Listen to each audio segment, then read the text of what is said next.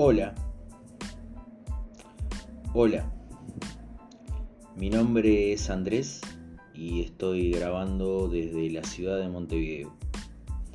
Esto es Sofocando el Fahrenheit. Comenzamos.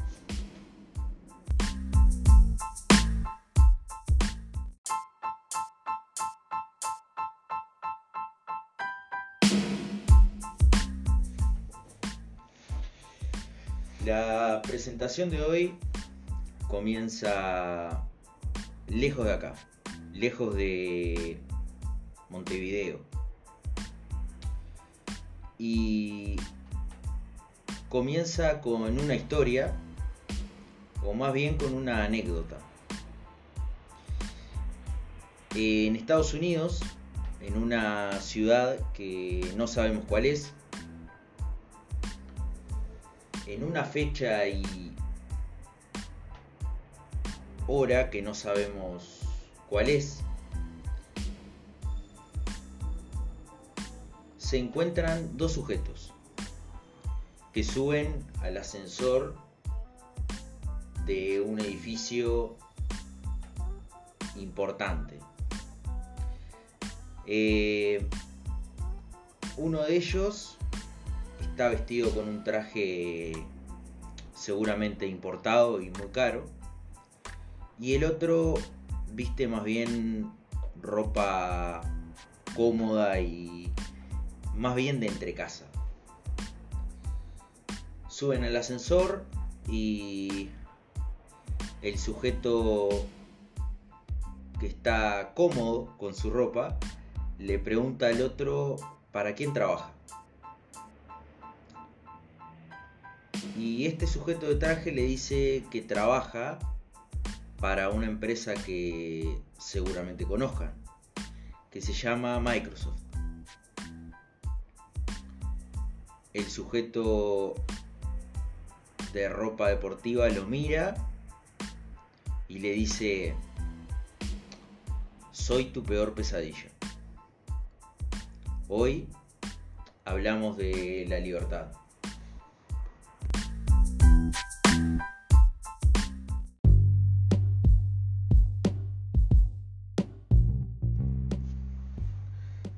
Esa extraña historia con la que comenzamos el día de hoy, en realidad eh, podríamos decir que es casi un mito.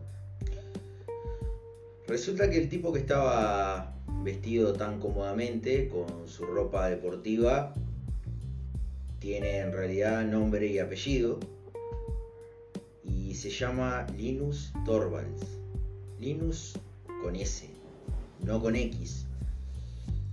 No con X como conocimos después al creador de Linux, que fue y es probablemente una de las mayores obras de ingeniería informática que se conocen hasta hoy, con infinidad de aplicaciones y usos eh, en todas las áreas informáticas.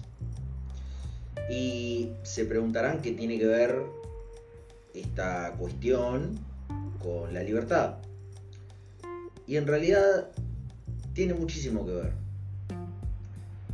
Resulta que Linux o Linux, como quieran decirle, representa un hito, representa la lucha por la libertad en un área que a veces poca importancia le damos.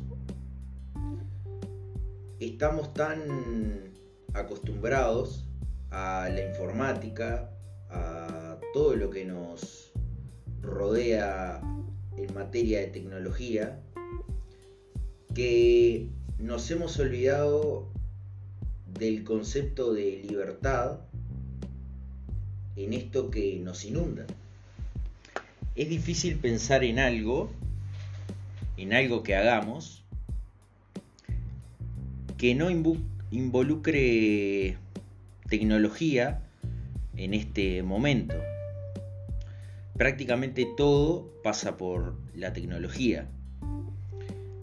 Eh, desde lo que buscamos, la información, eh, los medios de comunicación nos informan mediante tecnología, tecnología informática, por supuesto. Ya las cosas impresas no existen prácticamente y la tendencia es que cada vez desaparecen a mayor velocidad. También en otros aspectos de nuestra vida la tecnología nos invade. Por ejemplo, en los pagos. Ya prácticamente no existe cosa que no se pueda pagar de forma digital. Incluso los países tercermundistas como Uruguay, ya prácticamente no hay cosa que no se pueda pagar de manera digital. Con dinero digital. Eh, podemos pedir comida, podemos contratar un servicio, podemos pedir que nos pasen a buscar, podemos pedir que le lleven un paquete a otra persona por nosotros sin siquiera movernos de casa. Eh, a pesar de que las medidas restrictivas en materia de movilidad quizá no fueron tan crudas en nuestro país, por suerte, sin duda que, al menos para mí, ha sido un tiempo de descubrir en qué medida nos invade la tecnología. Si bien uno ya sabe que está ahí que siempre está ahí, a veces creo que en la vorágine de los días nos olvidamos de qué tan presente está y de lo complejo que podía representar algo hace unos años, conseguirlo, y de lo simple que es ahora. Por ejemplo, durante esta etapa de reclusión a causa de la pandemia, pensaba en la música. Hasta hace unos años, con algunos amigos de, clase, que nos gustaba la música, que nos gusta en realidad porque sigo siendo muy fanático de la música, eh, era realmente complejo y difícil conseguir música. Conseguir música no era difícil si tenías dinero para pagar discos, pero si no lo tenías era complicado, sobre todo porque las computadoras y todo eso eran otra cosa, eran más lentas, digámoslo así, y era mucho más complejo conseguir música, era más complejo o impensado conseguir música digital. Había que digitalizar la música, descargarla y tenerla ahí. Hoy en día eso ya no sucede. De hecho, yo no poseo ningún disco. También suceden otras cosas, por ejemplo los libros, que antes de repente tenías que irte hasta, no sé, X lugar a conseguir un libro o buscarlo o encargarlo. Y ahora ya no es necesario, si bien se sigue haciendo, ya no es necesario. A mí me gusta leer algunas cosas de vez en cuando y la realidad es que prácticamente no hay papel en mi casa y sin embargo sigo leyendo. Todo eso sucede por la tecnología. Y la pregunta es, ¿eso es bueno o malo? Bueno, no lo sabemos en realidad, porque probablemente la tecnología, probablemente no, seguro está viviendo aún su infancia.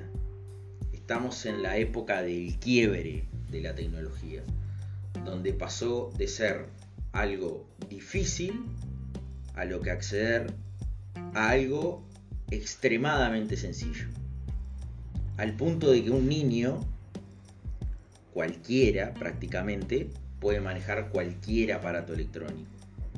a ese punto hemos llegado de que manejar un aparato electrónico es una tarea infantil prácticamente. Y eso está bueno, sin duda, en el aspecto del acceso a eso, ¿no? Las empresas y las compañías han ido desarrollando eh, aplicaciones, usos cada vez más simples y que cada vez permiten que más gente los utilice y le saque partido. Pero como en todo lo que se obtiene,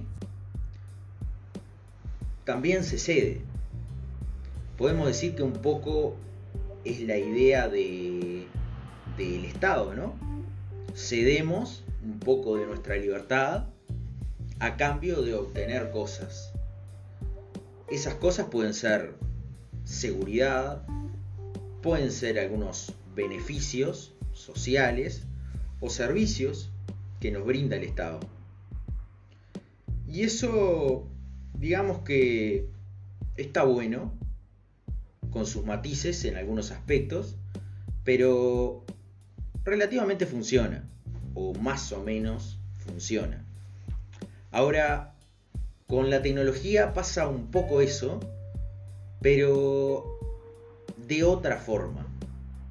Las empresas nos dan un montón de beneficios a cambio, en algunos casos, de nada. Como Google o como muchas otras empresas que simplemente nos dicen, acá está mi servicio, utilízalo, que no pasa nada. Pero, ¿qué le cedemos a esas empresas? Quizá le cedamos información, como ha sucedido en este último tiempo, de todos esos escándalos y, todas esas cuestiones vinculadas a la información. Ahora bien, tenemos más información, sin duda. Ahora, ¿somos más libres por eso? Esa quizás sea una pregunta demasiado complicada. Porque es difícil determinar qué es la libertad. ¿Qué es la libertad ahora? Por lo pronto a mí me gusta pensar en la idea de la libertad respecto a respecto a lo que se puede elegir. Y creo que esa es la gran cuestión. Con lo que comenzaba esta historia, que era sobre ese sujeto que se enfrenta al otro, que de alguna manera es el tipo común enfrentándose a la multinacional, refiere justamente a eso, a la posibilidad de elegir que tenemos. Históricamente la tecnología ha estado dominada siempre por grandes, enormes, gigantescas empresas que nos proveen los servicios de los cuales no nos podemos escapar cuando crecen demasiado. Tal era el caso hasta hace unos años de Windows, hasta que apareció justamente este tipo, Linux, y creó Linux. Y le dio la posibilidad a las personas de que accedan a lo que se denomina un software libre. ¿Qué significa eso? Que cada uno puede tomar los datos del software para hacerlo sencillo y modificarlo. Y no tiene que pagar nada por eso. Absolutamente nada. Ahora, sin embargo, a veces no alcanza con querer utilizar esas otras alternativas. ¿Por qué? Porque el mundo está constituido en base a lo que han creado algunos pocos. Entonces, si yo quisiera utilizar X aplicación que utilizan, por ejemplo, todos mis compañeros de facultad utilizan una determinada aplicación para leer archivos, ¿ok? Y si yo creo un archivo en otra aplicación, quizá no lo puedan ver. Entonces, de alguna forma, estoy obligado a elegir la opción establecida. Esto pasa para todos los estudiantes prácticamente, con Word o con otro tipo de, aplicaciones o programas. Esto no es una crítica para con eso, porque sin duda que la tecnología nos ha provisto de infinidad de recursos, sobre todo, por ejemplo, en el caso de los estudiantes, que ya no tienen que ir a la biblioteca cuando llueve o lo que sea, sino que desde su casa pueden obtener el material incluso gratis. Pero creo que está bueno que repensemos respecto a la libertad que tenemos y a cuánta libertad estamos dispuestos a ceder a cambio de qué beneficio. Pasa con las redes sociales también. Le damos un montón de información a un montón de empresas que quizá no nos devuelvan tanto como nosotros les entregamos. Quizá hemos perdido la idea del valor de lo que es mío. Saliendo de esa idea de yo no tengo nada que esconder, entonces puedo mostrar todo. La cuestión es esta. Si me llega una factura a mi casa o un sobre cerrado del banco y mi vecino lo abre, seguramente me enoje con mi vecino y sienta que mi libertad para abrir ese sobre, mi libertad para ver qué hay dentro de eso ha sido de alguna manera cercenada por él. En cambio, si una aplicación lee absolutamente todo lo que escribo y le envío a otra persona, no me enojo con eso. Quizá porque no lo veo, eso puede ser. O quizá por la idea cómoda que tenemos, yo también me incluyo, de, bueno, ¿qué voy a hacer? No tengo otra opción. Quizás sí haya otra opción. Y quizás solamente tengamos que buscarla. Linus Torvalds nos dio otra opción. Después de él han venido muchos que nos han dado otras opciones. De alguna forma creo que está en nuestras manos tomarlas y hacer uso de eso tan preciado que tenemos que es la libertad. Nada más. Nos vemos en la próxima.